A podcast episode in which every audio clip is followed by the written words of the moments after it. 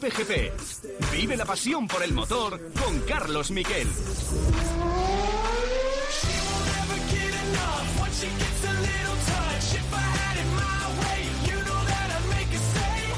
Hola, ¿qué tal? Buenas tardes, bienvenidos a Cope GP, este podcast que hacemos con cariño sobre el deporte de motor y que tenemos un nuevo campeón del mundo, amigo además de esta casa, Álvaro Bautista, segundo título mundial después del que lograra en 2006 ya en 250 centímetros cúbicos, esta vez campeón del mundo de Superbikes. Le sirvió, le sirvió con un segundo eh, puesto en la última carrera de Indonesia, en el circuito de Mandalika, y ya es campeón del mundo de Superbikes. Y esto decía a los organizadores de la prueba un título que él considera que es más duro que el que logró en dos y medio.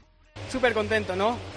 Gracias a toda la gente que ha confiado siempre en mí, a Aruba, a Ducati, a Julio, a mi, a, mi, a mi gente, a mis mecánicos. Ha sido un año increíble donde hemos sido muy constantes, pero también hemos sido muy rápidos. Ha sido muy especial, más incluso que el 2006, porque ha sido más duro y más difícil. Y bueno, ahora a celebrarlo con mi gente, mis amigos, mi equipo, mi familia, mis nenitas chiquititas que han visto a su padre ser campeón del mundo Así que, pues eso, deseando ir allí y darle un besazo enorme. Es la emoción del campeón. Después vamos a hablar de esto, lo vamos a analizar todo con Borja González, hablaremos de cosas de motos, pero claro, tenemos que analizar un Gran Premio de Brasil absolutamente vertiginoso y apasionante. Ya estuvo bien la carrera del sprint, pero un Gran Premio en el que se chocan Verstappen y Hamilton, en el que remonta Alonso del 17 al quinto, tiene muchísimo que contar y lo contamos ahora mismo en titulares.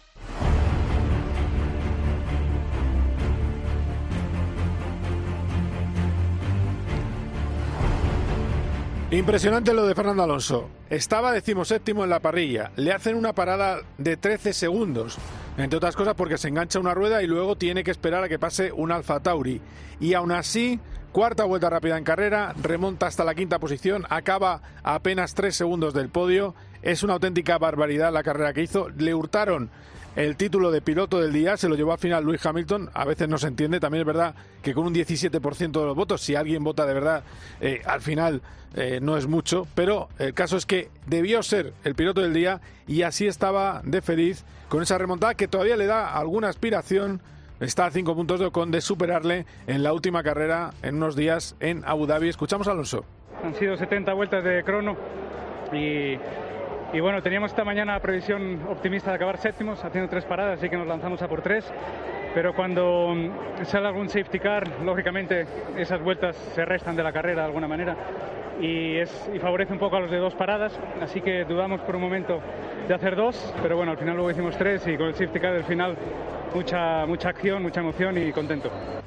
Y es que no paró de adelantar. Eh, y entre otras cosas adelantó a un Red Bull, acabó delante de los dos Red Bull y estuvo, bueno, muy cerca de... Al final le faltó coger el DRS de Leclerc, pero ya no había más, más goma ni más eh, coche. ¿Qué le vamos a hacer? Acabó octavo con, estaban muy contentos en Alpine después de un sábado en el que se chocaron sus dos pilotos y en el que hubo bronca en el box. Les dijeron a ambos que no habían estado bien. Alonso reconoció su parte de culpa, Ocon no reconoció la parte, la suya, porque yo creo que fue un lío entre los dos. Nadie entendió, ni el propio Fernando, eh, por qué fue sancionado, pero al final lo ha logrado arreglar eh, con una carrera excepcional. Y ya un poco más, tenemos un poquito más de un Fernando Alonso que quiere ya llegar a Abu Dhabi para disfrutar con su última carrera, con lo que para la que para él es una familia, Alpine. Bien, pues no hemos chocado, hemos mantenido las distancias con los demás, así que en ese sentido contento y, bueno, una carrera al ataque después de que Norris se retiró teníamos un poco más de libertad para ser agresivos porque ya no perdíamos puntos con McLaren así que bueno, me llevaré un buen recuerdo de Brasil al final. Y por cierto, carrera en la que a pesar de que lo hace todo con discreción, es un chaval discreto. Otro podio de Carlos Sainz. Salía séptimo, no tenía obligación de hacer podio. Y además tuvo un problema una visera de otro de sus rivales, de esas que se quitan cuando están manchadas, se le engancha en la rueda trasera derecha en la eh, salida de aire de la rueda trasera. Eso, lógicamente, sobrecaventaba los frenos, pudo hasta tener un accidente, tuvo que hacer una parada más de lo previsto para quitar ese tiro-off, esa visera, y claro, eso le perjudicó en carrera. Después tampoco iba con el neumático blando, pero sí que iba muy fuerte con el medio, terminó en el podio, le pasó Hamilton, Russell gana la carrera, segundo Hamilton, tercero Sainz, Leclerc, Alonso, Verstappen, Pérez, Ocon, Botas y Stroll cerrando los puntos, y está con mucha confianza para el año que viene. Piensa Carlos Sainz, se lo dice a Dazón, en luchar por el título. La verdad que este fin de semana ha sido el más completo en cuanto a ritmo de carrera y de calificación y todo. Eh, la verdad que estoy yendo rápido ya, estoy a un nivel ya que estoy sobre todo confiado de cara al año que viene, que si consigo empezar a este nivel podré estar en la lucha desde el principio y obviamente orgulloso de todo el progreso que hemos hecho durante la temporada. Muy orgulloso del progreso, desde luego. Está ganando en calificación a su compañero de equipo constantemente, está yendo más rápido a una vuelta y ya está a gusto con el monoplaza. Por eso él tiene metas más altas para el futuro, eh, Carlos Sainz. Eh, también hubo un lío al final. Hubo varios líos. El lío de Alpine, ya lo hemos visto, que en carrera le dicen a Ocon que eh, no luche contra Alonso, porque saben que si lucha podían haberse tocado de nuevo. Y venía mucho más deprisa Fernando, era lo lógico. Lo que pasa es que ni siquiera le dio tiempo Fernando a, que hiciera alguna maniobra que se notara que le estaba pasando, porque le pasó antes de la zona de DRS.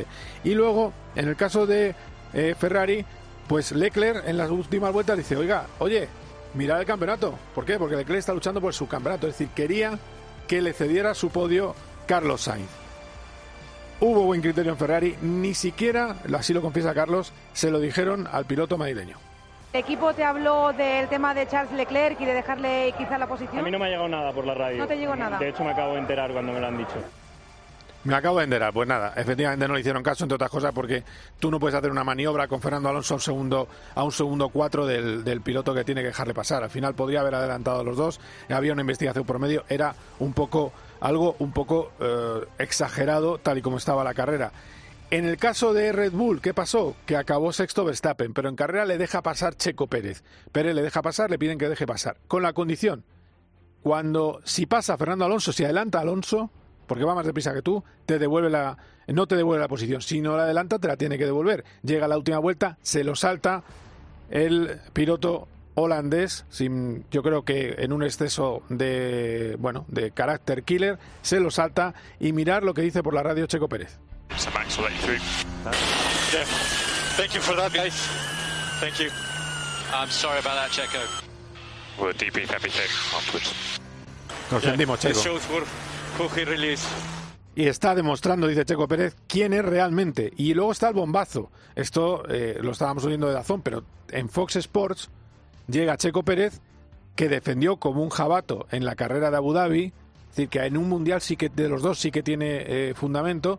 Eh, le defendió a, Hamilton, le perjudicó también en Turquía, es decir, que hizo muy bien de coequipier en el año 21. Y suelta esto, que él, que Verstappen es campeón gracias a él. Sí, estoy muy sorprendido, no sé qué pasó, especialmente por todo lo que he hecho por él, ¿no? Creo que eh, no, no, entiendo, no entiendo sus razones eh, y, muy sorprendido, ¿no? Creo que si tiene dos campeonatos es gracias a mí. Bueno, pues eso, si tiene dos campeonatos gracias a mí. La respuesta de Max, cuando le preguntan que por qué no cede, pues bastante críptica. Dice que ya ha explicado las razones dentro del equipo, no dice qué razones son. Ahora os voy a contar qué razones dicen que son porque lo han filtrado los medios, que es eh, algo de locos. Este es Max Verstappen. Acabamos de hablar uh, con el equipo antes de venir aquí y hemos tenido uh, que limpiar el ambiente um, sobre unas cosas que sucedieron antes ese también es el motivo por el que no le he dejado pasar. Y también hemos hablado de lo que haremos de aquí en adelante. Creo que en Abu Dhabi, si necesitan los puntos, sin duda le ayudaré. Porque no es el fin del mundo. Si hubiera terminado justo por delante de mí, también necesita, sigue necesitando terminar por delante de Charles en Abu Dhabi. Seguimos adelante y si hay una oportunidad para ayudarle en Abu Dhabi, lo haré. Es decir, le han llamado capítulos, aspaviento de Christian Horner, enfado, cabreo, pero filtra el entorno de Max, es decir, su padre y yo seguramente, a los medios afines, a los medios holandeses, filtra lo siguiente. No quería dejarle en la posición, que es un sexto, que ya ves tú a dónde va Verstappen con un sexto, no quería dejarle en la posición porque se chocó a propósito para fastidiar a su compañero de equipo y él estar delante en calificación en Monza. En la calificación de Monza hace un trompo Checo Pérez a la entrada del túnel y bandera roja, se para la calificación, nadie mejora el tiempo, él se queda segundo y eso molestó mucho a Max Verstappen y lo está diciendo a través de sus medios afines, algo que podría costarle una descalificación del campeonato incluso a Checo Pérez si lo investigan, porque además dice que no, que él lo dijo dentro del equipo y se lo dijo a los jefes del equipo y que todo el mundo lo sabe. Bueno, es una cosa que lo que pasa es que la FIA, ya os digo yo, eso es información. Si no hay una denuncia clara de ningún equipo, no va a intervenir. Así que se va a quedar la victoria de Checo Pérez en Mónaco. Si se la hubieran quitado, el ganador de Mónaco sería eh, Carlos Sainz. Y nos queda el hombre sonriente del día. Yo creo que vamos a dejar este corte de Dazón porque sobre todo se le ve llorando y se le ve la emoción. Primera victoria siempre muy especial, George Russell. Tu primera victoria, ¿cómo te sientes? Ha sido una montaña rusa de emociones con todo lo que ha sucedido este año, en las últimas carreras que han sido muy difíciles para mí personalmente y luego esta carrera, todo estaba bajo control. Luis ha sido rapidísimo, pero he podido gestionar y cuando ha sido el coche de seguridad he pensado, esto va a ser muy difícil, pero he tirado como un demonio y contento por ese 1-2 del equipo. Un buen trabajo del equipo terminando así y buenas perspectivas para la temporada que viene. Es un resultado impresionante para nosotros y es el principio de nuestra remontada. Bueno, pues enseguida vamos a hablar con Roberto Meri. Le llamamos a Japón porque me ha llamado la atención que ha dicho que estaría muy bien que Alonso estuviera en Red Bull por si sabe algo. Y además nos va a contar cómo está siendo su vida allí, porque ya se vuelve para España y luego se va a coger, se vuelve, bueno, no para España, va a ir a Dubái y se va a coger unas eh, merecidas vacaciones. Lo vamos a analizar con él. Después vamos a tener tertulia con Roldán Rodríguez y con el prestigioso periodista Francés Rosés. Y además vamos a hablar con Borja de lo que ha pasado en el Mundial Superbike y con Carlos Barazal de ese rally de Japón que acabó con el coche en llamas de Dani Sordo. Esto es Cope GP, seguir ahí. Cope GP. ¿Que por qué me gusta Cope? Porque si pasa algo, están ahí para contármelo. Y porque además me lo explican como nadie. La mitad de los ingresos de este año salen de la inflación. ¿Cómo le van a bajar a usted el IRPF? Porque tienen el mejor equipo de deportes. ¡Qué elegancia! ¡Qué estilo! ¡Qué calidad! ¡Tiempo de juego! Y las mejores historias. Y lo más importante, porque siempre están cerca de mí. Cope es más que una radio. También en cope.es y en tu móvil.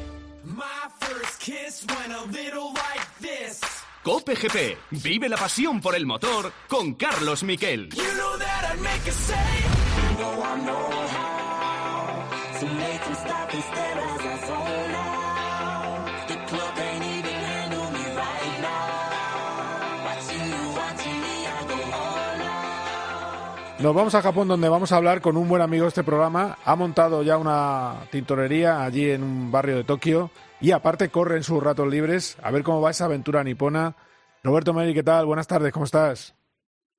Qué poco me conoces, tintorería, dices. Qué poco me conoces. Me he, hecho guía, me, he hecho guía turístico del Monte Fuji. Sí, ¿cuántas veces lo has subido ya? La habré subido unas 15 veces ya. Madre de Dios. Entre bici, correr y tal, 15 veces. ¿Pero pega duro la subida o no? La persona que más veces ha subido Fuji este año. No, desde luego. Qué barbaridad. ¿Y, es dura la subida o no? Sí, es muy dura, es muy dura. Un día te llevaré, así me dices tú lo que, te parece, si es dura o no. Pero yo voy andando o en coche. En bici no, aguanto no, eso. tú vienes conmigo a pie. Empezamos a... Va, haremos la subida que empieza a 1900 metros y solamente tienes que subir hasta 3.770. Buah, eso es, eso es una bacala, tío. Bueno, bueno. aquí no es nada. Oye, que eh, a ver si aprenden a apretar las ruedas en tu equipo de GTs e incluso en el equipo de fórmulas, ¿eh? porque eh, con lo bien que estás yendo en ritmo y, y, no hay manera de conseguir un... Bueno, yo creo que has terminado ya la temporada, además, ¿no? Con ellos.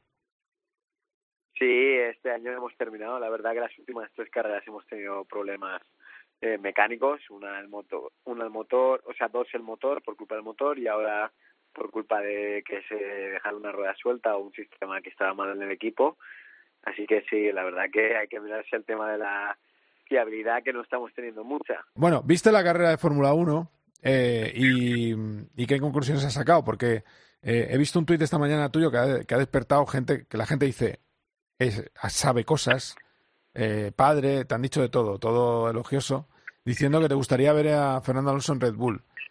y así estarían los seis mejores pilotos en los seis mejores coches de la parrilla. Eh, claro, estás bajando de los seis mejores pilotos a Checo Pérez, que eso es un, ¿no? Ese es el, el tuit que dices.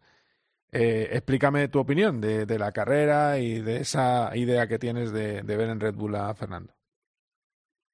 A ver, eh, mi opinión, eh, Checo es un grandísimo piloto, pero está claro que, vamos, Fernando es un piloto aún mejor que Checo, ¿no? Diríamos, eh, o casi todo el mundo diría, y solamente hay que ver lo que lo que consigue hacer cuando tiene un día que no tiene problemas, eh, donde lleva el coche, los resultados que está haciendo, la motivación que tiene, y la verdad que es una pena que no que no podamos ver, pues yo creo que tener a Fernando en Red Bull es que ganaría todo el mundo menos Verstappen y menos Red Bull posiblemente pero el resto nosotros como aficionados al final es que no bueno, de aficionado deportista pues nos perdemos unas batallas que podrían ser épicas para el, para el mundo de, de, de la Fórmula 1 y por culpa de no juntar a lo mejor a dos estrellas en un equipo pues nos quedamos sin estas batallas, ¿no? Vemos, sí, Alonso peleando con el Alpine, adelantando a Checo Pérez el otro día con el Alpine. Y claro, eh, ¿sabes? Se te quedan las ganas de, verle en un Red Bull, de verle pudiendo competir contra Hamilton otra vez de tú a tú, compitiendo contra Leclerc, contra Carlos, contra Russell. Y creo que es eso lo que nos falta, ¿no? Nos falta un segundo piloto de Red Bull que sea tipo un Fernando Alonso para que le ponga las cosas más difíciles a Max Verstappen.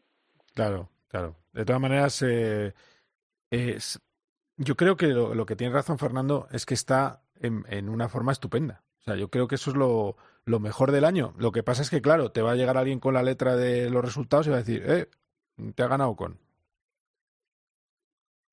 Bueno, eh, tampoco es así. No, no realmente no. Hay, hay que ha tenido muchos problemas este año de fiabilidad o también ha tenido alguno, pero no tantos como Fernando, ¿no? Eh, la verdad que está siendo un año para él complicado con el tema este de abandonos, ya empezó desde la primera guerra mundial, ¿no? Con problemas de motor y, y al final pues es igual que Carlos, ¿sabes? ¿no? Tú en la temporada hasta creo que quinto o sexto del mundial Carlos, pero realmente no, o sea, realmente es que ha tenido también muchos problemas, es un año que, que justamente a los españoles en tema clasificación del mundial no hace justicia con lo que con la temporada realmente o su potencial de este año que podrían eh, donde podrían estar sabes entonces es un poco a veces el mundial un poco a veces el campeonato no dice realmente lo, lo, lo, los resultados que llevan cada año claro eh, además fíjate siempre suelen destacar los mismos ¿eh? porque fíjate en México antes del abandono Fernando estaba haciendo una carrera magnífica también eh, Carrera tras carrera destaca Max, destaca Hamilton, destaca Fernando. Es como un... Eh, suele pasar, es así. A ver, te voy a hacer preguntas cortas. Eh, colisión Verstappen-Hamilton, ¿de quién es la culpa? Uh, un poquito de los dos, pero más de Hamilton que no le deja espacio. Vale. Yo creo que hay también mucha mucha testosterona ahí, ¿no? De aquí no levanta nadie. Me parece a mí también. ¿no? Ahí sí, nadie hace claro, nada por evitarlo. Ver, Claro, pero eso mola, ves que los sí, dos mola, siguen sí. teniendo ahí su pique personal. tienen su pique personal, ¿sabes? Y, y eso en plan... Son, acuérdate de Hamilton, cuando Hamilton debutó en Fórmula 1 era un piloto súper agresivo, ¿no? En los primeros años lo veíamos. Y claro, Verstappen, digamos, es el nuevo Hamilton, por decirlo de una manera, que es incluso aún más agresivo que ese Hamilton. Entonces, claro, cuando se juntan los dos, eh, sabemos que son los pilotos agresivos y la cosa puede acabar mal. Vale, eh, está claro. Segunda pregunta. Eh, ¿Hizo bien Verstappen no dejándose pasar por un sexto puesto eh, por Checo Pérez? Pues la verdad que... A ver, es que, claro, si dices, si dices Verstappen deja pasar a Checo, pero es que luego Ferrari dice a, a Carlos que se pase a Leclerc, que estás en las mismas, ¿no?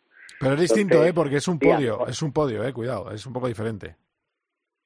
Creo yo. No sé. A ver, con lo que le ayudó el año pasado Checo sí que le podría haber dejado esa posición perfectamente y punto. Eh, al final es su resultado su carrera, él decide lo que quiere hacer. Claro. No, pero es que luego ha argumentado que hay un... O sea, esto, hay... sí. es, esto que la gente, a ver, la gente obviamente dice, no, tal, qué mal Verstappen. A ver, esto es un deporte que hace no, sí, corremos en un mismo equipo, pero cada uno busca su beneficio. Claro. Eh, ¿Tú crees que Fernando dejaría pasar a Ocon ahora mismo? Pues no, no dejaría pasar. Y Ocon a Fernando tampoco. De hecho, casi se, casi se tocan cada vez que están juntos en pista. Sí, sí, sería. Desde la sí. Tercera, cuarta o quinta carrera del año, Lleda, no me acuerdo qué carrera sí, era, sí, sí. desde tercera, cuarta o quinta. Pues desde que casi se tocan ya. Entonces, es un poco lo mismo, ¿no? Oye, no, que no la deja pasar. Claro, están defendiendo cada uno sus intereses. Claro. Eh, de todas maneras, lo que está muy mal es el juego subterráneo, que, se, que el, el entorno de Verstappen ha filtrado que Checo Pérez hizo, a propósito, mm, el trompo de Mónaco para perjudicar al resto de la parrilla y poder salir delante de, Verstappen. Y por eso Verstappen no quiere dejarle pasar a, Checo hasta la próxima carrera, hasta la última. Eh, es que eso no se puede decir en público. Es una barbaridad. Sí, no, a ver, si lo he visto, claro que lo puedes decir, ¿no? ¿Por qué no? Ya, ya, ya. Bueno. Bueno, y vamos a terminar. He visto una telemetría que. Yo, verdad, he visto una telemetría que en Mónaco abre como 10 metros antes el gas a fondo y abrir el, gas eh, 10 metros antes en una vuelta que ya has hecho la pole mm. es un poco exagerado. Digamos, es una vuelta que te has metido un segundo y medio, pues digo, pues vale que lo abras 10 metros antes, porque la vuelta con la que se compara es eh, la forma de dar gas es con la vuelta que hizo la pole Sergio Pérez. Claro, claro. Bueno, pues a ver qué pasa. Eh, pero la FIA podría hasta actuar de oficio, así que vamos a ver qué pasa en todo esto. Aunque yo creo que no pueden hacer nada con el resultado final de la carrera, pero bueno. Eh, Teto, que ha sido un placer, ¿eh? ¿Cuándo, ¿Cuándo te vuelves? Que tengo pendiente una comida contigo. Me vuelvo mañana ya, pero estaré en Dubai tres días y luego me voy también de más vacaciones. Ah, muy bien. y no, hombre, más vacaciones no, la primera semana de vacaciones de todo el año que no he tenido verano yo. Y, y nada, y el día 23 o por ahí ya estaré por España, en Madrid. Estupendo, amigo. Pues eh, te esperamos por aquí y ya me dirás a ver qué pasa con esa super fórmula, ¿eh? si acabas ahí metiendo, metiendo la cabeza. Vale, os iré contando, ¿vale? Un fuerte abrazo. Venga, un fuerte abrazo, vaya bien, adiós. Ah, ah.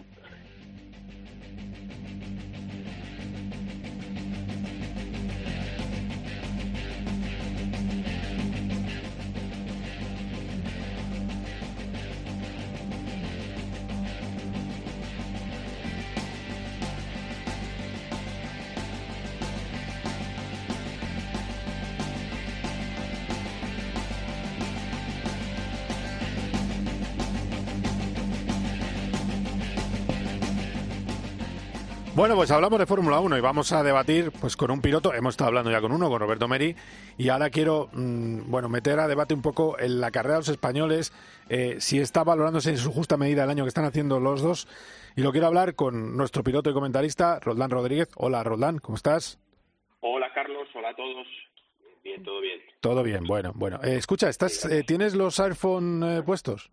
Pregunto. Sí, ¿me los quito o qué? Quítatelos que va mejor siempre al auricular, al sistema antiguo, al, al que hay jóvenes que ni siquiera saben cómo funciona. ¿Eh? Y también tengo a, bueno, a uno de los decanos del automovilismo español, Francesc Rosés. ¿Cómo estás? Hola. Hola, muy bien, todo bien. Muy buenas tardes. Bueno, eh, pues nada, deciros, eh, cada vez que hay una carrera buena de Fernando Alonso, me llama Francés Rosés y me dice, qué malo es Fernando. es muy malo, es muy malo. ¿eh? Ya se ve rápidamente. es el peor de la Fórmula 1. Qué maravilla ese ritmo de carrera, ¿eh, Francés? Que, eh, Roldán, qué, qué, qué manera de, de ir para adelante. Es, alucinante, es alucinante. Es todo. Eh, no sé, encima que no se rinde nunca. Acordaos del accidente aquel de, hace dos carreras que, que continuó con el coche que todo, que todo parecía que estaba hecho trizas. Y ayer mismo, con tantas paradas, tantas cosas, adelantando. Yo creo, en, viendo sus carreras, viendo sus carreras, la manera de adelantar también, ojo, eh, la manera de adelantar, o sea, los adelantamientos son extraordinarios. O sea, él hizo un exterior, creo que a botas, impresionante. Yo creo en estos momentos que por todas estas cosas, primero, eh, denota que está motivado, imagínate, el, el IAIETE, el IAIE, como yo, está motivado. y encima, pilotando de esta manera, creo que sin duda alguna es el mejor piloto de la Fórmula 1 en estos momentos, conjuntamente eh, con uh, Max Verstappen. Pero es que Fernando lo es. Eh. Es el piloto que con un coche inferior siempre es capaz de obtener muchos mejores resultados de los que obtienen. Y los buenos pilotos son los que eh, consiguen estas cosas, no los que ganan muchos títulos o muchas carreras, que también puede ser, pero sobre todo con un mal coche, hacer lo, que está haciendo Fernando Alonso y en ciertas carreras, ya hablaremos más tarde, si queréis, de Carlos Sainz. Roldán. Yo estoy, estoy, estoy muy de acuerdo, o sea, estoy muy de acuerdo. Eh, eh, ganar con un... O sea, vamos a ver, todos los pilotos tienen mucho talento en la Fórmula 1, todos, lógicamente, unos más que otros, pero bueno, todos tienen mucho. Y ganar con un coche fácil eh, es, relativamente eh, asequible, ¿no? Cuando eres bueno, cuando llega tu momento y la Fórmula 1, pues evidentemente depende de un coche. Yo destacaría, como bien, como bien has dicho, el tema de, de que con un coche malo nunca tira la toalla. Yo creo que es una, y lo he dicho varias veces ahí contigo, Carlos, y cada vez que puedo lo digo, es un, es un ejemplo, ¿no? Pero no solamente a nivel deportivo, sino, oye, un poco también para la vida. O sea, un señor, un chico, un, una persona de 41 años que nunca tira la toalla. Y yo creo que es un, un modo de vida, un ejemplo de superación, de, de día a día, para, para todos los chavales, ¿no? En general, o sea, en un mundo en el que hay mucho, se tiende un poco a ser un poco, pues eso, ¿no? Blandito, si no está todo perfecto, pues no termino de dar, de dar el 100%, y tenemos a alguien que cada carrera nos demuestra que nunca hay que tirar la toalla, que siempre terminas rascando, o muchas veces terminas rascando cosas importantes, que si no te das por vencido, pues puede llegar tu momento, y, y lo que me gustó mucho de la carrera de ayer es eso, ¿no? O sea, mucho altibajo, parece que no podemos hacer nada, el sábado el toque con su compañero, llega el domingo y hace un resultado tremendo, un adelantamiento, como decías, por fuera, botas brutal, eh, no sé, una gozada, la verdad, pero, pero una más, ¿no? O sea, es que o sea, Fernando nos demuestra casi cada carrera que, que es un tío muy, muy difícil de igualar, ¿eh? Claro, yo la duda que tengo, si en el toque del, del sábado, a lo mejor saliendo del séptimo en el que estaba, eh, pues a lo mejor hubiera optado al, al podio. Eh, Mm, tengo esa, esa duda porque el ritmo era, ya insisto, insisto que ha sido eh, detrás de Carlos, eh, detrás del podio, ha sido el, siguiente en vuelta rápida, por delante de Leclerc, por ejemplo.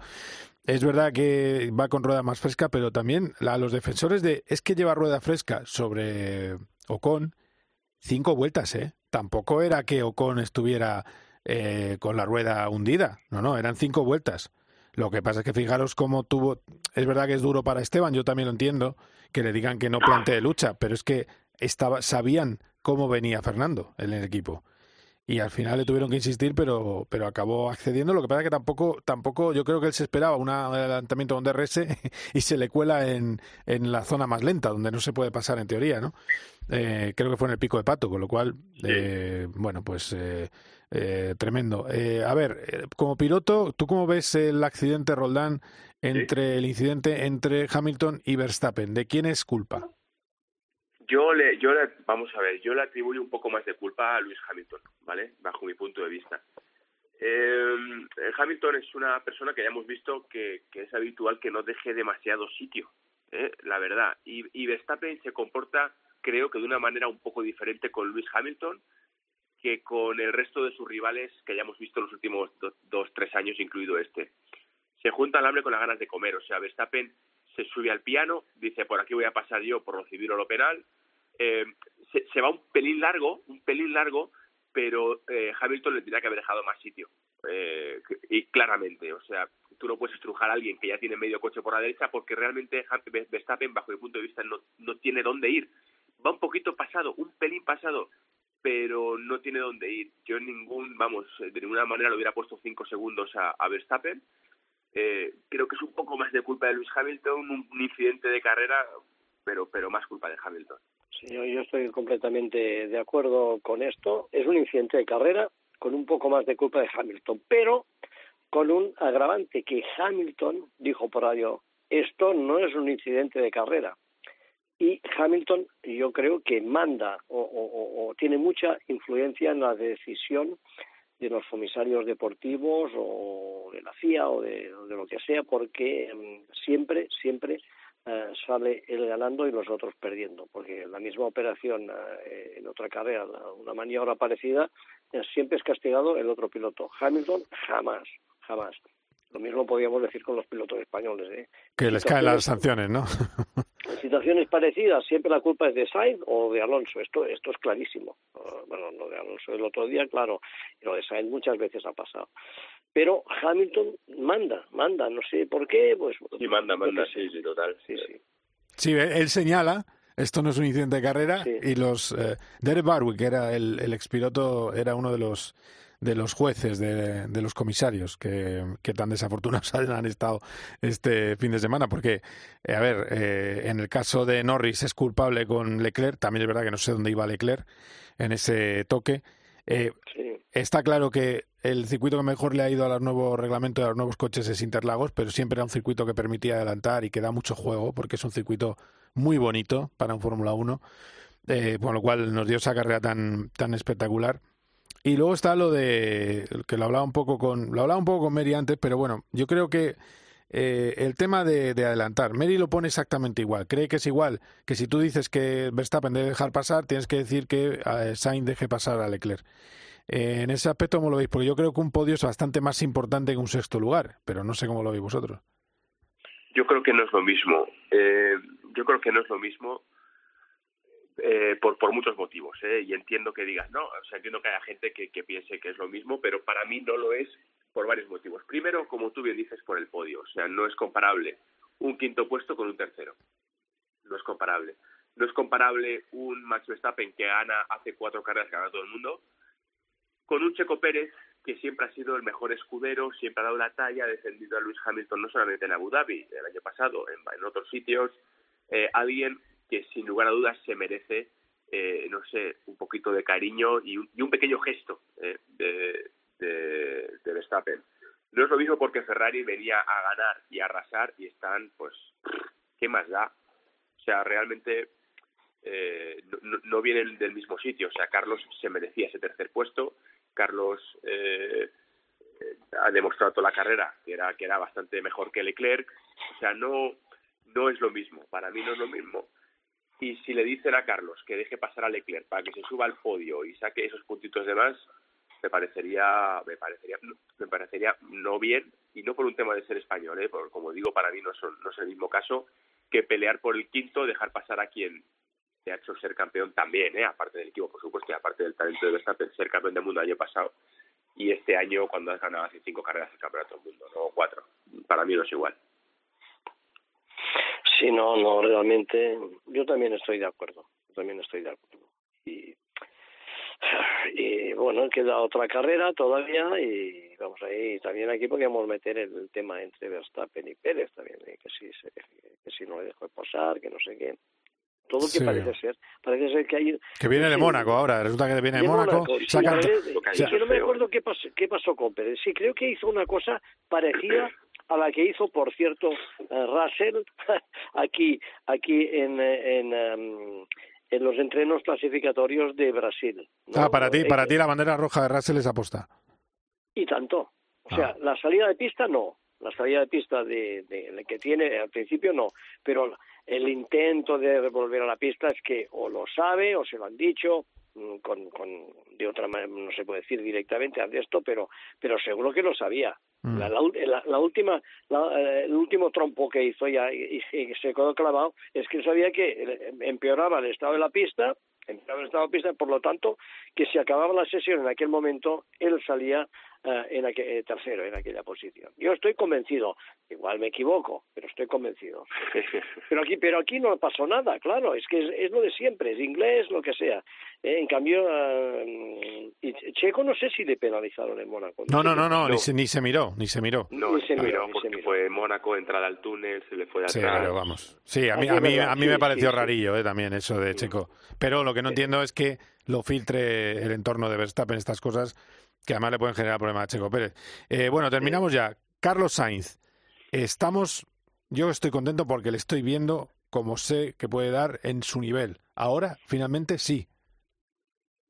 Sí, totalmente. Yo creo que hemos pasado de que el, el, el objetivo y la meta era ser igual de rápido que, que Leclerc y ahora el objetivo, la meta es el cielo. O sea, yo creo que ya está por delante de, de Leclerc de manera eh, regular, de manera habitual eh, y está conduciendo de otra manera, ¿no? O sea, ese adelantamiento que va un poquito largo, pero ese adelantamiento con Verstappen, eso de, de no dejo ni opción a que a que tú Leclerc que me metas el coche eh, cuando es la pelea con Checo y tal, eh, como lo hace, en y está ahí desde, yo diría desde Canadá, desde la mitad de la temporada, ¿no? Un poquito más adelante, no solamente con la victoria en Silverstone, con la lluvia y todo el tinglao, yo creo que Carlos, estoy de acuerdo contigo, tiene un mérito tremendo recordemos de el famoso predestinator Messier Leclerc, número uno mundial, ahora Carlos Sainz, eh, está siendo mejor que, como mínimo desde Canadá, o por ahí, mejor que, que Leclerc, y lo volvió a demostrar ayer. Para mí es, un, vamos, es una pasada. Os voy a aportar, os voy a aportar un, un, dato. El, en la calificación del viernes, antes de que se me pase, Leclerc eh, no, eh, cuando le ponen intermedios, lo asume, coge eh, esos intermedios y se salta a pista. Fue el propio Carlos Sainz el que dijo al equipo, no, no, ponerme seco. Es decir, que cuando se habla de Messier, Messier va en el coche como un pasajero, no toma decisiones de piloto experimentado como toma Carlos Sainz, que es el que, oye, se salvó de la quema, porque iban a sacar a los dos con neumático intermedio. Es decir, que el error del muro es, es, tremendo, pero una vez más Carlos demuestra la personalidad de decir, no, no, ponme seco. Salió con el seco y, le, y le ganó la partida. Sí, sí, que tiene más vista en este aspecto que, que Leclerc, sabe más, y la prueba la tenemos también en, la estrategia propia que tomó en, en Silverstone, Silverstone que, le permitió ganar la carrera. Yo creo que a lo mejor eh, de rápidos igual son igualmente rápidos los dos, pero mm, creo que Carlos sobre Leclerc tiene la ventaja que eh, sabe razonar un poco más las cosas, la situación de la carrera. Eh, yo diría que es mejor estratega que Leclerc. Muy bien, Roldán, Francés, que ha sido un placer, ¿eh? Así que seguiremos en contacto, seguiremos hablando. Hacía mucho que no hablaba contigo, Francés, ¿eh? Muchísimo. Sí, es verdad, es verdad, es verdad. Yo te oigo siempre, te oigo siempre y te sigo mucho. Eh, te he seguido este año en la Fórmula 1 y sobre todo apoyando a los jóvenes en la Fórmula 3, eh, a, Vidales y a, Pepe, Martí, eh, sí, sí, me ha gustado mucho. Ah, o sea, que, que, que, que, no, que, que, es verdad que os habláis entre vosotros fuera de micrófono. o sea, eso que los rumores que había de esa relación rota no, no eran ciertos. Vale, vale. bueno, gracias, gracias compañeros. Un abrazo. Un abrazo a todos. Chao. Hablamos de motos enseguida. Cope GP. Paco González, Pepe Domingo Castaño y Manolo Lama lo dan todo. ¡Hola, hola! El deporte. En el entretenimiento. En la información. Banquillo, Miguelito. Bueno, Paco González, Pepe Domingo Castaño y Manolo Lama. ¡Bravo! Tiempo de juego. Los número uno del deporte.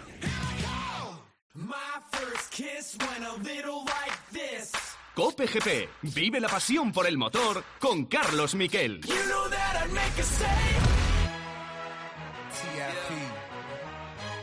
Hey, Jamie, JT. It's about time to get back hot again, man. You know, I'm fresh out this thing. Let go. You know, you're looking at a winner, winner, you know, so winner. Up there. And so out there. You so not here. Hey, hey. You see, we so up there. And we so out there. Hey. Bueno, pues eh, a ritmo de R&B, pues metemos aquí a alguien que tiene el, la piel blanca y el corazón negro. Borja González, ¿qué tal? ¿Cómo estás? ¿Qué tal, Carlos? Buenas tardes. Bien, de todas las tonterías que digo para presentarte, esta es la más original que se me ha ocurrido. No, no, la he entendido bien, pero bueno. Bien. Piel blanca y corazón, es que yo tengo la piel, la piel más negra que blanca. Sí, tú eres, sí, es que tú, cuando llegas a una, yo te lo he dicho muchas de la broma, cuando llegas a un país árabe y llegas a la aduana, dice, pase usted, señor Ali, porque... Tú eres, eres el, el único que hace esa broma. Sí, bueno, no pasa nada, ¿no? No, yo creo que también me la, que me la, cada vez que me veía me la hacía Paco González. Ah, también, vale. no, pero que das un poco el corte. Si tú te pones una chilaba, das, das el corte. Eh, pero bueno, pues esa sangre andaluza que tienes es normal. Eh, bueno, campeón Álvaro Bautista, qué alegría. Oye, y qué bien además, después de que en los últimos tiempos, ahora que iba a ganar, que le ha costado, que no es el primer año en, en Superbikes, decían que ganaba por el peso, que manda narices, ¿eh? Sí, esto fue un debate que, que puso sobre la mesa, pues nada, justo antes de la primera bola de campeonato casi, la puso sobre la mesa Scott Redding, que es un piloto muy alto, es verdad que pesa mucho, que yo siempre digo que a lo mejor es probable que, que, que Redding sea más el que se ha equivocado de profesión que todo lo contrario, porque es, tan alto que probablemente lo suyo sea más voleibol o, o baloncesto o balonmano que motos, y, puso este debate sobre la mesa que a mí me parece que son debates que se pueden tener, los de los pesos y demás y potencia, que ya lo hubo en categorías pequeñas, que es donde está regulado el peso mínimo piloto-moto, pero me parece de un mal gusto tremendo eh, sacar un debate así en un momento en el que un piloto va a ser campeón del mundo, cuando Álvaro, cuando empezó con Ducati en 2019, ese año no ganó, y en 2020 y 2021 con la Honda terminó noveno el primer año y décimo el segundo año de la general y nadie decía nada de peso o no peso. De hecho, estuve hablando con él y, bueno, pues le enfadaba el, debate que hubiese salido en el momento que había salido, porque es que además es cierto que luego eh, no todos son matemáticas. El piloto que es alto y fuerte tiene unas ventajas a la hora de manejar unas motos que pesan más de 160 kilos, que tienen mucha potencia, eh, y eso se veía. En, en la época de Pedrosa se habló mucho sobre esto, más cuando estaba en 125 y en dos y medio, y, por ejemplo, pues yo recuerdo mucho a Jorge Lorenzo sacar este debate cuando se peleaba con Dani, pero luego en MotoGP todo el mundo reconoció que con motos más grandes y con más potencia, al final él hacía maravillas, eh, hacía maravillas técnicas para, para pilotar la moto eh, digamos, el, el, gran piloto español que no ha conseguido el título de la clase reina, Dani Pedrosa, y él lo que, lo que daba era lecciones de pilotaje, de cómo sobreponerse a un físico, digamos, pobre, entre comillas, de ser pequeño, con poco peso, con poca fuerza, a poder manejar motos así y no manejarlas de cualquier manera, sino para pelear por, por mundiales y, ganar carreras. Y es un poco yo creo que lo que lo que decía Álvaro, que al final pues meterle en estos debates es restarle méritos, es una cosa muy importante porque al final hay más Ducatis en la parrilla y, el que ha ganado ha sido él, no otro. No, no, y 14 triunfos y 29 podios en 33 carreras. Recordemos que hay tres carreras cada, cada fin de semana. Es una barbaridad, 29 podios de 33 carreras. Y ahora estaba en Indonesia y se va a Australia. Le queda una carrera todavía, ¿no? El próximo fin de semana. Eh, pero claro, ya eh, habrá hecho fiesta de la buena. ¿Qué años tiene Alvarito ahora mismo? Eh, pues mira, justamente va a cumplir 38 esta semana que viene. yo, esta la, la salgo de, memoria. Creo que es justo el lunes de la semana que viene. Creo que es el 21 de noviembre, el día de su cumpleaños. Mm. sí, bueno, le llega en un momento después de de haber sido campeón del mundo en 125 en el 2006 y lo fue además en Australia casualmente en el mismo circuito en el que va a correr este fin de semana ya como número uno de Superbikes y ha estado peleándoselo porque decidió dar este paso de escoger otra competición para tratar de ser competitivo, lo que no podía hacer con, con MotoGP, porque es verdad que él tampoco en ningún momento tuvo una MotoGP plenamente competitiva. Y, y, lo ha aprovechado, se ha convertido en el segundo piloto español en la historia en conseguirlo, después de Carlos Checa, que lo hizo en el 2011 también con una, con una Ducati, y luego pues le ha dado el triunfo a Ducati, digamos, para, para poner la guinda al pastel de la casa italiana, que este año ha arrasado en MotoGP y, y, ha hecho lo propio en, en Superbikes, eh, demostrando que, que, porque claro, no es, la gente piensa la Ducati, guau, madre mía, que, que, que, trueno, pero es que Ducati no es ni de lejos la marca más grande de, de o la fábrica más grande de motos del mundo, no no está entre ni en el ranking de las 10 que más vende, ni, ni por trabajadores, no llega a 2.000 trabajadores es más la filosofía y la pasión que le han puesto a, esto y la importancia que le han dado a, la competición y, al, y a ser creativo y flexibles. Eh, flexibles a la hora de interpretar también los reglamentos y, a la hora de tener una estrategia para intentar conseguir lo que estaban buscando. Y, lo han hecho en MotoGP y lo han hecho también en Superbikes y, yo creo que hay que reconocerles el, mérito. Doble campeón del mundo, 125 en 2006 y eh, ahora, porque la edad, si tienes ganas, da igual, eh, en el Campeonato del Mundo de Superbike, que además es muy físico, ¿eh? decir, que es que eh, al final eh, alguien podría decir, no, hombre, son 38, ya, ya, pero está, está en forma, está bien y lo está demostrando en la pista. ha quedado, bueno, está segundo en el campeonato, su gran rival, no sé al final cómo terminarán, porque están todavía luchándolo. Ha sido eh, sí, tú dilo. Sí, Radgalioglu, Radgalioglu. ¿Eh? manda narices. Y, eh, o como se diga. Y luego tercero, Jonathan Ree, que es un clásico y un pluricampeón de, de Superbikes. Bueno, pues eh, hablaremos con él aquí en COPGP, que, que se lo merece, ¿eh? que es un chaval magnífico y es un campeón sin corona de MotoGP. Yo creo que lo podía, llegar, lo podía haber sido de tener otras circunstancias, pero no, no estuvo en el lugar, en el lugar adecuado en ningún momento. Pero bueno, es eso es importante las carreras de motos también. Eh, hablamos de otra cosa. Estuvimos el otro día en el Jarama con Mar Márquez. ¿Cómo zumbaba la moto esa que llevaba? Cuando dicen que hace el test con esa moto, yo, claro, yo leía moto de calle, pero me cago en la mar, moto de calle, si eso, eso es una barbaridad. Es una moto de 200, me decían la gente de Honda, 240.000 euros. Sí, sí, no, no, la llevas a la calle, eh, ni de coña. La puedes matricular, ¿no? Pero no. Sí, exactamente, es, moto matriculable, pero no, no. Y, y, aparte, esas motos tienen una limitación de preparación, porque los reglamentos de MotoGP lo, lo dejan muy claro, no quieren que, que, digamos, se utilicen determinados componentes en las motos que tienen los pilotos para entrar en el circuito para que no saquen ventaja pero son, son motos que, que, que, bueno, pues para determinados tipos de, de preparación sirven. No, no sirven tanto como puede parecer desde fuera, porque está muy lejos de una MotoGP. Pero bueno, Marc, por ejemplo, lo, ha utilizado bastante en estos momentos que le ha tocado recuperación, como la primera toma de contacto de moto en circuito, y el otro día lo pudimos ver en el Jarama. Nunca había rodado con una moto en el circuito del Jarama, porque él cuando empezó en el Campeonato de España ya el circuito de Jarama no estaba en el calendario y pudo, lo había probado en un, en un coche, pero pudo disfrutarlo y le sacó ese, ese jugo que tiene todavía, ese aroma que tiene el circuito madrileño. Y, y bueno, pues hizo esa exhibición con la pista un poco húmeda, teóricamente preparada para no para ver la moto con combustibles renovables, que nos dieron ahí una charla sí. que, que terminamos licenciados o somos doctorados en, en, sí, como, sí, renovables, sí, sí. Y, y bueno, luego también estuvo interesante lo que la parte que nos contó, más sobre todo yo creo que la parte un pasito para atrás que hizo respecto a lo que había dicho en el sí, de, Sí, pasito para adelante, pasito para atrás. Eh, recordemos que en los test le mete un palo a Honda, dice no estoy contento, voy, es como esperar a los Reyes Magos que te traigan muchas cosas y al final han traído muy poco, hay que trabajar más, estamos dos, dos puntos por detrás de donde debíamos estar si queremos luchar, eh, la moto hace los mismos cronos que la antigua, no, no he puesto neumático blando porque no, no merecía la pena y llega eh, en, en esta reunión que tuvimos con él tan entrañable en un box del Jarama y llegan, le preguntan eh, por el, le preguntan por si le ha avisado a Honda ya, le ha avisado de que se irá a Ducati, bueno, Ducati lo he dicho yo, se iría a otro equipo, se iría a otro equipo si no está la moto como ellos quisieran. Ya había dicho que de cabreo nada, que con los cabreos no se consigue nada. Segunda arriada de vela, Mar Márquez. No preocupado, pero realista. O sea, cuando me sale sonreír, sonrío.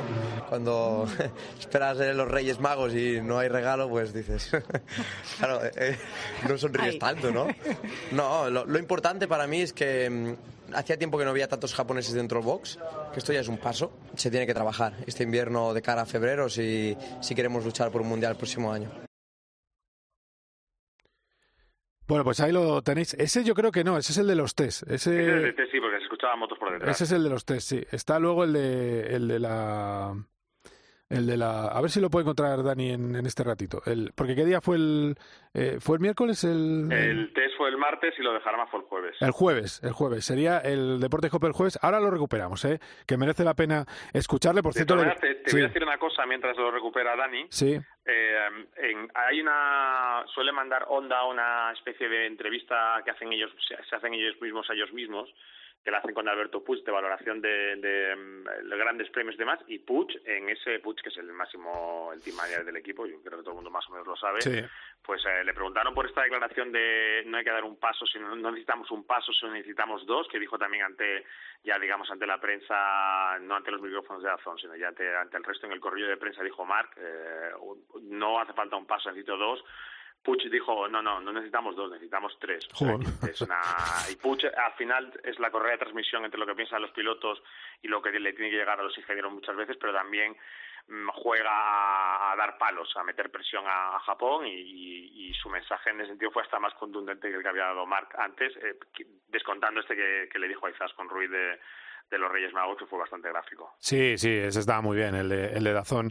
Eh, enseguida lo tenemos, pero eh, sobre, bueno, yo le pregunté a Mark, eh, oye, si va bien el box de al lado, significará que la moto es para todos los públicos, que no es solo tu moto. Y me dijo, dice, no, no, se supone que esta moto no era mía, no era para mí y ha ido muy mal. Es decir, que eso de él, la teoría esa de la moto de Márquez, no la firma. Él cree que la moto es que tiene que ser mejor, no que sea la moto de Márquez o la moto de Nakagami o de Paul.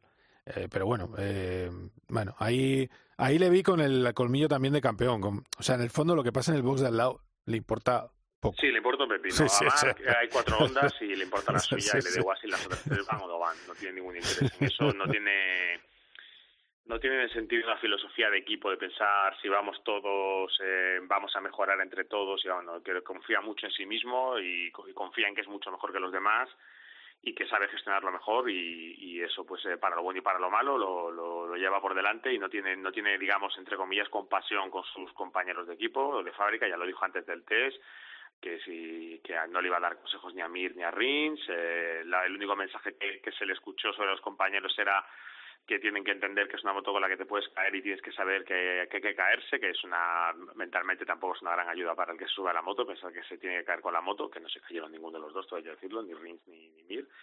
y, bueno, pues no, no tienen sentido esa, esa sensación de que, de que remando todos hacia el mismo sitio van a llegar más rápido a puerto, sino que él con su grupo y con los ingenieros pues va a ser el, él el capaz de, de tener lo que necesita eh, y bueno, pues un poco la, yo creo que la línea de trabajo que, que va a marcar. Y si luego Joan Mir, Alex Reigns y Nakagami se pueden adaptar a eso que, que Honda interprete de lo que les dice Mark, pues eh, perfecto para, para Honda. Si no, pues eh, mientras Mark él consiga ser competitivo, no le va a importar mucho lo demás. Mira, eh, gracias a Dani Asenjo y, y, a nuestro técnico José Hernández, tenemos el corte de Marc Marquez, vamos a escucharlo. En una situación eh, constructiva, una, cabreos no sirven y amenazas menos. Eh, sigo confiando con al 100% y, y, sigo con la misma mentalidad de que espero y, deseo volver a ganar con Honda. Estoy seguro y convencido que estoy en la mejor fábrica y en la única o de las únicas que puede reaccionar en una situación así.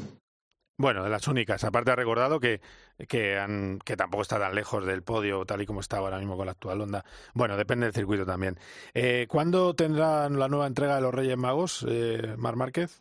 Febrero, febrero, febrero la segunda semana es cuando tiene los test de MotoGP. Antes habrá un par de días de pruebas de que podrá probar Stefan Brad en la moto eh, y no sé si Mac va a llegar tan pronto como para estar atento para ver qué es lo que han hecho y, y luego será el no, no te digo solamente la fecha creo que es creo diría que 10, es 10 11 y 12, 12, sí eso es sí, sí. entonces hay dos días de, de, preparación que son 8 y 9 y luego creo que los dos días tres días anteriores que 5, 6, 7 o 6 y 7 es el, el, lo que se llama el shakedown que le llaman, que es como poner las cosas en pista y probarlas con los pilotos de prueba y ahí ya digamos que algo podrán ver ellos de lo que de lo que lleva Honda y sobre todo en la prueba que haga que haga ya cuando suba marca la moto en, en el test con el resto de pilotos de MotoGP. Vamos, hay un invierno largo. Os no... aviso, sí, eh, te aviso una cosa. Eh, eh, os aviso una cosa. Después de ese test vendrá la presentación del documental en Amazon de Mar Márquez.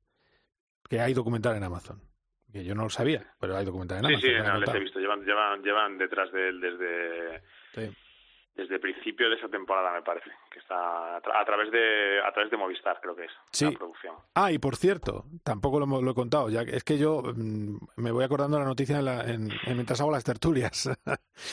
Eh, va a haber encuentro galáctico Mar Márquez Max Verstappen en el día de Honda que creo que va a ser eh, pronto muy pronto sí ¿no? en Japón no en, en Japón día de Honda en, en Japón en diciembre sí eh, en el próximo mes de diciembre se van a encontrar juntos eh, Max Verstappen y, y Marc Márquez supongo que harán alguna cosa juntas para juntos para Red Bull y lo vamos a ver con la intrahistoria de ese encuentro lo vamos a ya se conocen ¿eh? de algún evento de Red Bull pero bueno está bien que hablen juntos y vamos a ver esa intrahistoria en el en el documental. Eh, gracias Borja por todo como siempre. Muy bien vamos hablando Carlos. Venga un abrazo cuídate. Un abrazo, hasta luego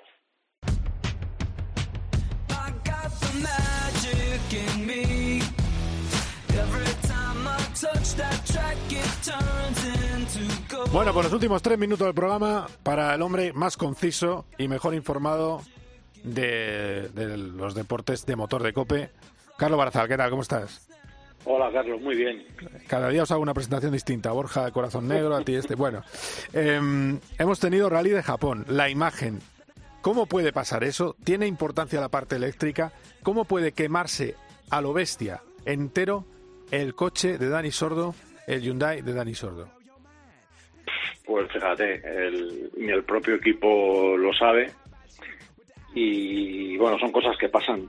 Para que te hagas una idea, el, en la categoría R5, lo que ahora son los Rally 2, o sea, la, la segunda división, Volkswagen hizo el Polo y al Polo creo que se le quemaron 5 o 6. Tenía un problema y se le quemaron 5 o 6 coches completamente, como le pasó a Sordo. Yo no creo que haya sido la parte eléctrica, tiene pinta de ser eh, algo en la zona del repostaje de gasolina y pues quizá algún disco de freno o la zona del escape también va por ahí, pues no sé. Es el coche, era el coche con el que ganó Tanak en Finlandia. Ah. Que, pues, como, como simple dato anecdótico, ¿no? Y bueno, pues quizás se rompió algo o alguna pieza no enganchó bien y hubo ahí una, un poco una fuga de gasolina. Y es verdad que con la fibra y esto, si esos coches empiezan a arder con ese ciclo tan chiquitito que llevas, pues no lo apagas. Ese es el problema. Entonces, claro, cuando quieren llegar las asistencias, eh, un tramo de 20 kilómetros era prácticamente la mitad del tramo, pues se acabó, no, hay nada que hacer, nada más que sentarse y mirar y llorar. Sí, claro. Pasa sordo. Qué barbaridad. No te queda Eh, otra. eh, ¿Y en lo deportivo? Bueno, pues eh, duelo muy bonito entre, entre Newville y Evans, que decidió eh, u- otra vez un pinchazo del, del galés. Muy enfadado los pilotos y solo el único, que también es verdad que, que le da todo un poco igual, que Sebastián Oyer, se mostró muy crítico con las gomas italianas y las puso a París, como se suele decir o cosa que otros pilotos pues eh, no se atreven o como bien sabes por contrato no pueden Sí, sí, sí. Sí, Sí, Eh, además sí. eh, fue doblete de Hyundai al final, ¿no? Eh, doblete de Neville, Hyundai, la Tanak. casa de Toyota Sí, sí, sí. sí. que, que no está nada mal Mm. y, a- y luego en, en WRC2 Mikkelsen que es uno de los que suena para subirse a un Rally 1 el año que viene pues vio como Emil Lindholm eh, le arrebataba el título en, Japón al ganar la categoría así que se ha quedado, no pudo estar en Japón porque ya había, bueno, podía haber estado, ya había completado el, número de resultados eh, máximo y no, no iba a poder mejorar en ningún caso, con lo cual, pues Emil Lindholm es el nuevo campeón de, digámoslo así, la segunda división del Mundial de Rallys. Bueno, pues ahí lo tenemos. Eh, pues no, no ha habido nada más, así que no te pregunto nada más, porque ha sido Sí, un- sí, sí, Ah, sí, sí, sí, dime, sí, dime, sí, rápido. sí. Una cosa importantísima, el mundial de, el mundial de turismo. Ah, bueno, bueno, es verdad, verdad, verdad, verdad. Es verdad que no lo he dicho en Claro. titulares. Eh, tenemos a Mikel Azcona al borde de ser campeón del mundo de turismos. Correcto. virtual virtual campeón y, y dirán, joder, por- pues muy fácil, le faltan tres puntos. Eh, nadie ha llegado a sumar esa cantidad de puntos en un fin de semana esta temporada, con lo cual es muy difícil que um, Girolami con su Honda pueda hacer eso en Arabia Saudí. Pero bueno, para evitarlo lo que tiene que hacer Mikel es sacarse otra pole en el circuito árabe y, y certificar eh, ese campeonato dentro de 15 días, 14 días en Arabia Saudí, en Jeddah. Bueno, yo creo que lo tiene, lo tiene bien, lo tiene Sí, bien. sí. Lo tiene a huevo, vamos, que lo va a ganar y le vamos a tener aquí en COPGP Mikel Azcona, el piloto navarro, que es una auténtica maravilla, que además, eh, en fin, destaca en todos los campeonatos que hace, porque está también en eléctricos eh, con Sí. Cupra, o sea que, bueno, sensacional lo de, lo de Mikel Azcona. Gracias, Charlie, un abrazo, ¿eh? Un placer, hasta luego. Hasta luego. Bueno, pues empieza el Mundial de Fútbol y acaba el de Fórmula 1. El domingo a las 2 de la tarde, Gran Premio de Abu Dhabi, en juego el subcampeonato del mundo entre Leclerc y también eh, Checo Pérez. Ver si Alonso puede batir a, finalmente la clasificación mundial a Ocon y a ver qué hace Carlos. Si vuelve a subir al podio, lo vuelve a hacer de maravilla. Lo vamos a contar aquí en Cope, como siempre. Ha sido un placer. Adiós. Cope GP con Carlos Miquel.